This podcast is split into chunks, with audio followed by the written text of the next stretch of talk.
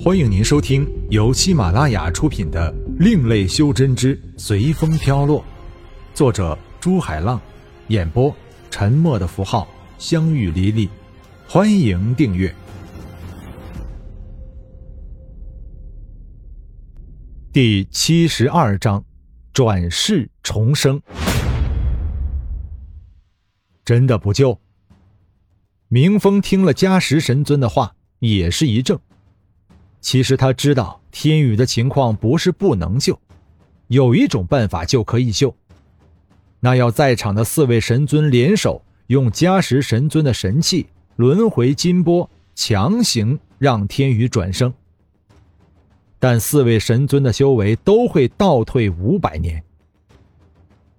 明风把目光转向其他的两位神尊，发现他们的意思也和加时神尊一样。不准备救天宇了。你们，明风神尊原来准备斥责他们的，但魁异的话打断了他。明风兄，如果我们四个的修为都倒退了五百年，就有可能被其他的古神超越，那么我们在神界的统治地位也就失去了。哈哈，既然这样，那请加时神尊把轮回金波借我一用吧，我一个人来。明风知道他们不可能为一个没有用的人耗费五百年的修为，更不会为这样一个没有用的人失去统治神界的权利。但明风知道他们四个马上就要步古月神尊的后尘，他也不说明。只是向加时神尊借轮回金波，帮天宇转生。明风兄，你一个人来，那样是要……加时神尊还没说完，就被明风打断了。不就是三千年的修为吗？明风现在开始有点看不起这些神尊了。既然明风兄这样说，加时神尊。就把轮回金钵借给他吧。说话的是屠伯神尊。好吧，加时神尊把轮回金钵递给明风道：“明风兄还是要三思而后行啊，我们就先走了。”说完，又一阵金光，屋子里就只剩下行云和明风了。行云的心中也开始对这些神尊怀疑，但明风的行动却给了他对神的另一种认识。他知道自己对于这些神来说是那么的微不足道，所以他一直站在旁边没有开口。你叫什么名字？明风问行云道。晚辈行云，谢谢前辈。行云诚惶诚恐的道：“不用了。”等下我让天宇重生的时候，你要用自己的元神锁住天宇，免得到时候找不到他转生在哪里。明风道：“是前辈。”让行云不解的是，转生和让天宇就这样死去，然后重新投胎有什么不同吗？虽然有疑问，但行云是不会问出来的。既然这些神尊都说强行转生可以救天宇。那一定有他们的道理。明风看出了行云的疑惑，解释道：“如果不让天宇转生，那么天宇是不会自己死去的，他心中的魔会占据他的身体，然后天宇就会变成一具只会杀人的躯壳。就算死去了，等他再次重生，他还会带着心魔重生的。”明风还有一点没有解释的就是。用轮回金波帮天宇转生，不但可以用里面的涅槃佛火净化天宇的心魔，而且还会一定程度的保留天宇的灵智。好了，我现在就要开始了，你也准备下。说完，明风放出轮回金波，并且连续打出几道神之力。神之力每打入一道进轮回金波。轮回金波就胀大一些。明风连续打了一千三百多道，才手指天宇喝道：“收！轮回金波放出金光，把天宇吸了进去。明风维持着轮回金波的状态。行云看到明风手捏法诀的手在不停的颤抖，就知道这样做风险比较大。他只能在心里祈求老天，让自己这位兄弟平安转生。啊！轮回金波里，天宇的惨叫声传了出来。行云马上就慌张起来，不但行云，就连明风也慌张起来。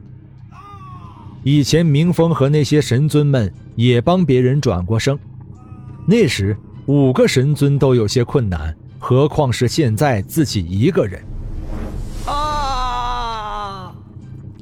天宇的惨叫还在延续。一般来说，心魔遇到涅槃佛火，马上就会被消融，但现在天宇的叫声好像在提醒明风，天宇的心魔还在挣扎。明风知道这样下去，心魔还没有消融，天宇自己反倒被涅槃佛火烧成灰烬了。明风张口，一道鲜血喷在轮回金波上。轮回金钵乃佛门至宝，一旦被鲜血染到，就会保持现在的样子。明风这样做是想自己进去看看天宇的情况。青色的涅槃佛火包裹着天宇。里面的天宇不停地挣扎着，是因为痛苦，还是天宇知道自己即将被抹去今生的记忆？反正天宇就是在不停地挣扎着，但怎么挣扎都挣扎不出头上那朵金莲放出的光芒。天宇，你要知道，你被自己的心魔反噬了。如果你挣扎的话，涅槃佛火会连你的元神也一样焚化。所以你还是安心的转生吧。进到里面的明风看到天宇在挣扎，于是劝道：“天宇听了明风的话，马上就安静下来。涅槃佛火渐渐焚化了天宇的体，隐隐的还可以看到天宇的虚像。明风知道那是天宇的元神。当明风准备出去的时候，却发现。”自己走不出轮回金波了，怎么会这样？难道我也会被焚化？明风想到，不停的用神之力冲撞着轮回金波的禁制。不冲撞还好，一冲撞，涅槃佛火马上向明风的身上烧来。明风马上放出神之力进行防护，但他心里知道，涅槃佛火可以焚尽世间一切，死。只是时间的问题，而且元神也会被焚化，因为他和天宇不一样，天宇是通过神诀控制进行转生的，而他却没有。哈哈哈哈哈！没想到我明风神尊会死在这里。明风自嘲道：“天宇，不要让我失望，打破神的瓶颈就看你的了。”明风从发现天宇的情况开始，就知道天宇的境界比他还要高。既然天宇的境界比他们这些神尊都要高，那么说明天宇有可能进入到神界的上面一界。行云，天宇以后就由你来照顾了。你要记住，一定要引天宇走上修真这条路。说完。明风就用全部的神之力，把天宇头上的那朵金莲打进了天宇的体内。因为他知道，那朵金莲是轮回金波的佛心，他怕天宇转生后走上今世一样的路。虽然行云不知道明风说的话到底是什么意思，但是明风话一说完，就有一道金光破入云霄。行云知道，那一定是天宇的元神准备去投胎了，马上放出自己的元神跟在后面。不过明风和行云都忘了件事：明风是神尊，他的元神可以随便的延伸到神界以下的任何界，但行云却只是一个刚度完结，元神不可能延伸到哪里去。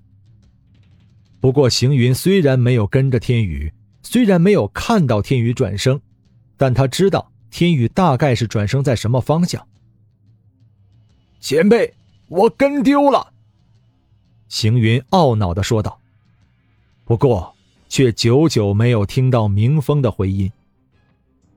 难道前辈回去了？但是这只金波怎么还在这里？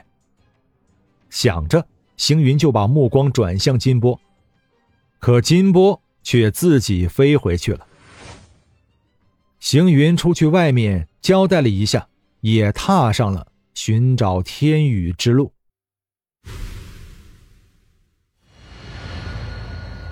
本章播讲完毕，感谢您的收听。如果您喜欢的话，欢迎订阅专辑，下集更精彩。